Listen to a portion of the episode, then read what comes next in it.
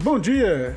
Estamos aqui nesta quinta-feira, 28 de janeiro de 2021, para mais uma edição do seu programa matinal diário Bom Dia, Otário! Otário que sou eu, que é você, meu caro concidadão, co-otário brasileiro vivendo neste país infame.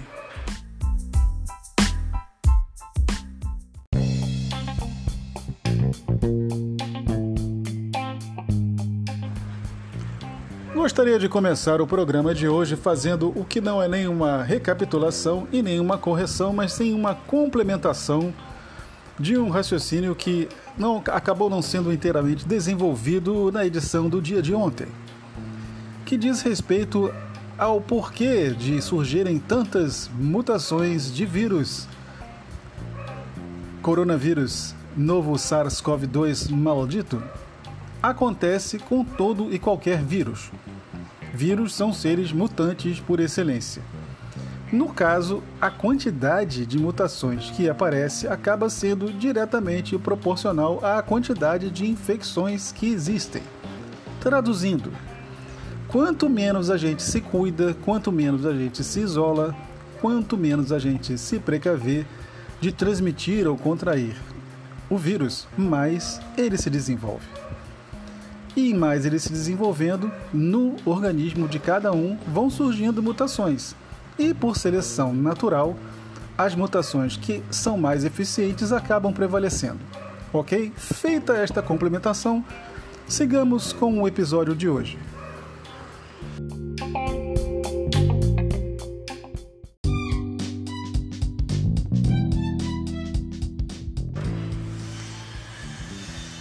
Você conhece algum cloroquiner, algum ivermectiner, algum azetromiciner, algum maluco que acredita piamente em tudo o que é dito pela tia do Zap, pela corrente do Zap, pelo grupo do Zap, pelos malucos de plantão, como quis o William Bonner, os insanos com, contra os quais a gente fica se esgrimindo, né? Pugnas, procura no dicionário, de esgrima intelectual, pessoas contradizendo palavras de cientistas, não é?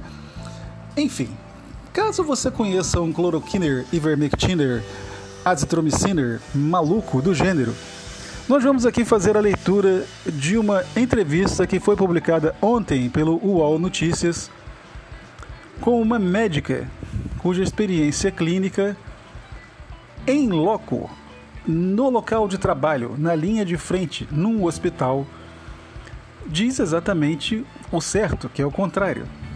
Não sejam ivermectiners, cloroquiners, azitromiciners, porque isso é maluquice.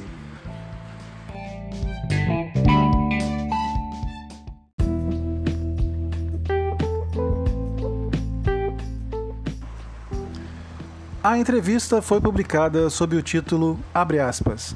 Nas UTIs não faltam doentes iludidos que tomaram cloroquina em casa parte do que foi dito pela médica no decorrer da entrevista. Segue o texto. Desde o início da pandemia, a médica Viviane Veiga passa os dias acompanhando pacientes graves. Só de Covid foram mais de 800. E fazendo ciência. Coordenadora de UTI da Beneficência Portuguesa de São Paulo e presidente eleita da Sociedade Paulista de Terapia Intensiva, Viviane coordenou um estudo publicado na semana passada no The British Medical Journal, jornal médico britânico.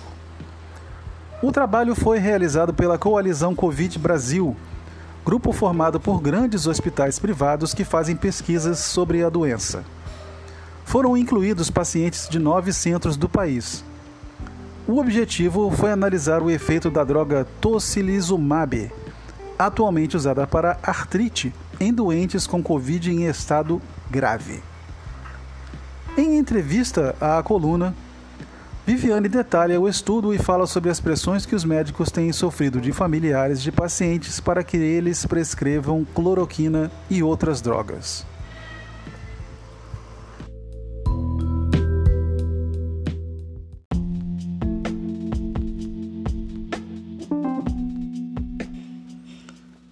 Segue a entrevista. Quais foram os resultados do estudo? O tocilizumab não se mostrou benéfico nessa população. Além disso, a mortalidade foi maior no grupo que tomou a droga. 15 dias depois de receber a medicação, houve 11 mortes no grupo que recebeu a medicação contra a artrite e duas no grupo tratado de forma convencional.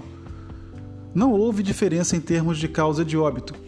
As mortes não parecem estar relacionadas ao uso da medicação. Existem outras pesquisas com resultados semelhantes? Outros trabalhos também não encontraram benefícios, mas no início de janeiro, um grupo do Imperial College anunciou ter feito um estudo que apontou que o medicamento fez diferença. Por enquanto, esse é um pré-print. Os autores jogaram na internet, mas a pesquisa ainda não foi publicada em uma revista científica. As pesquisas continuam. A Organização Mundial de Saúde entende que o efeito dessa droga precisa ser mais bem compreendido. É possível que ainda exista espaço para esse medicamento em algum perfil de paciente. Desde dezembro, faço parte de um grupo da OMS que reúne 20 pesquisadores de diversos países que estudam essa droga no contexto da Covid. Não adianta ficar usando uma droga cara de forma indiscriminada sem ter benefícios. No estudo feito por vocês com o tocilizumab, algum dos pacientes tinha usado cloroquina, hidroxicloroquina ou ivermectina? Em maio, Aproximadamente 18% dos pacientes estavam usando hidroxicloroquina no dia da inclusão no estudo.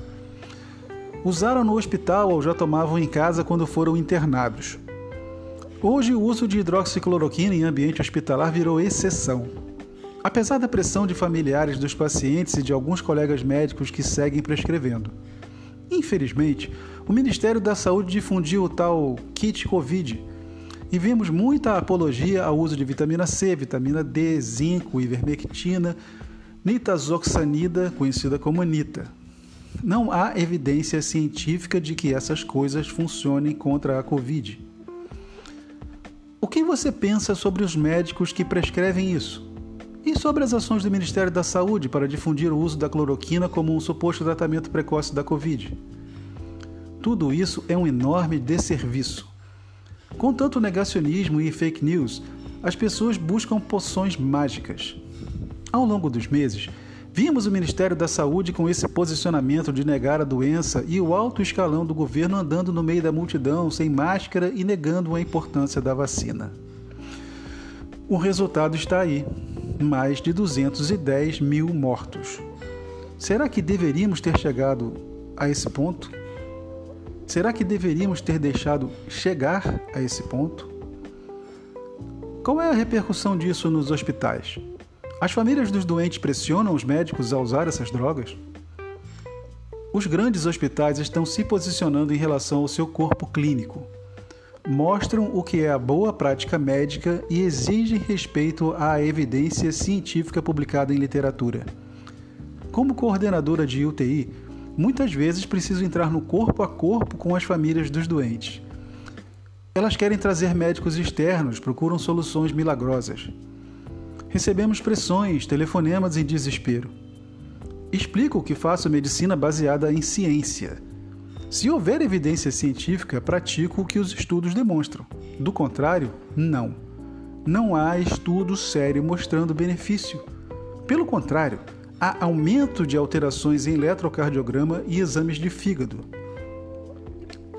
O que você diz a esses familiares? Explico que não faltam pacientes das UTIs que tomaram cloroquina, hidroxicloroquina, ivermectina ou azitromicina em casa e, mesmo assim, adoeceram gravemente. Não podemos nos deixar levar por ideologia e ceder a esse tipo de pressão.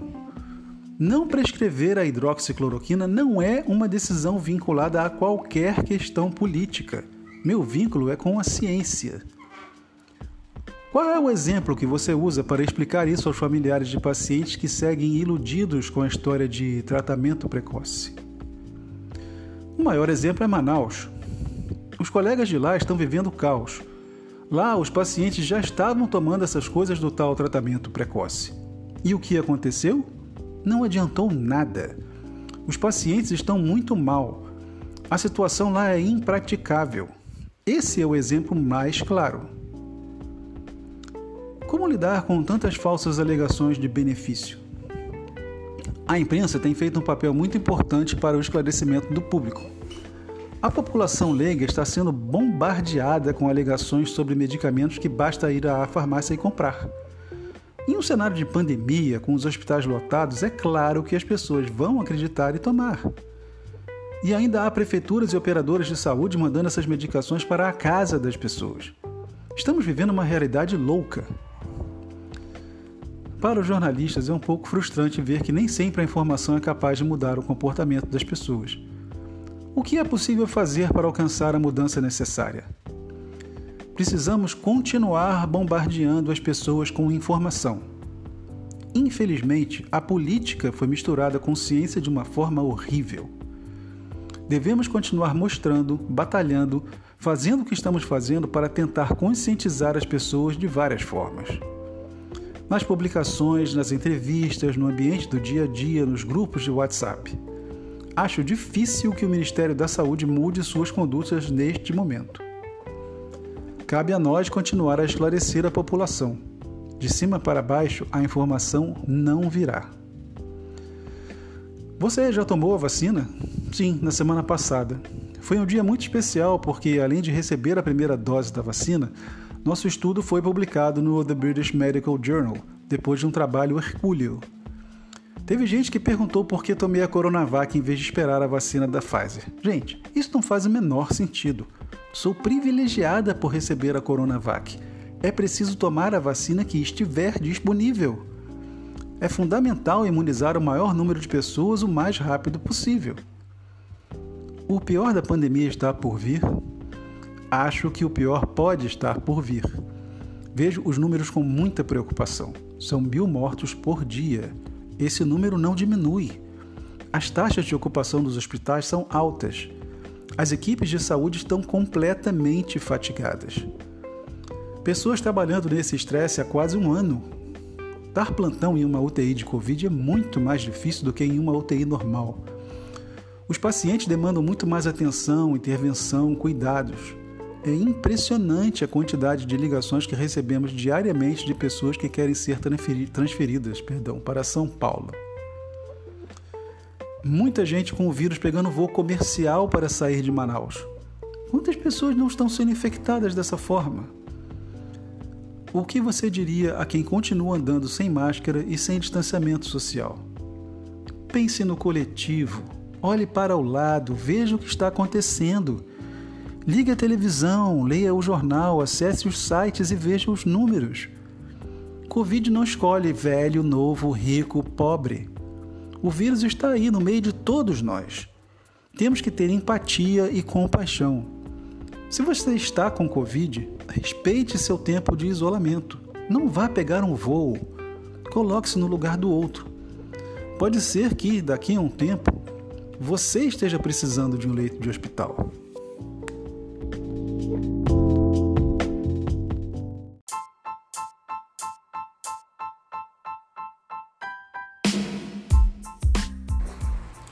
E com isso nos despedimos no dia de hoje.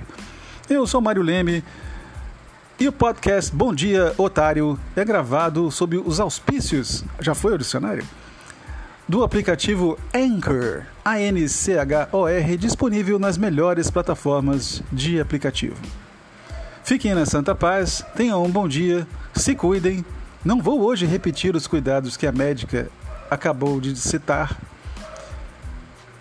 e lembre-se, sempre, você está na fila da vacina. Mantenha-se vivo até lá. Ajude a manter vivo o seu querido co-otário, que é seu vizinho, que é aquela pessoa com quem você vai esbarrar no metrô e por aí vai. Até amanhã e um bom dia.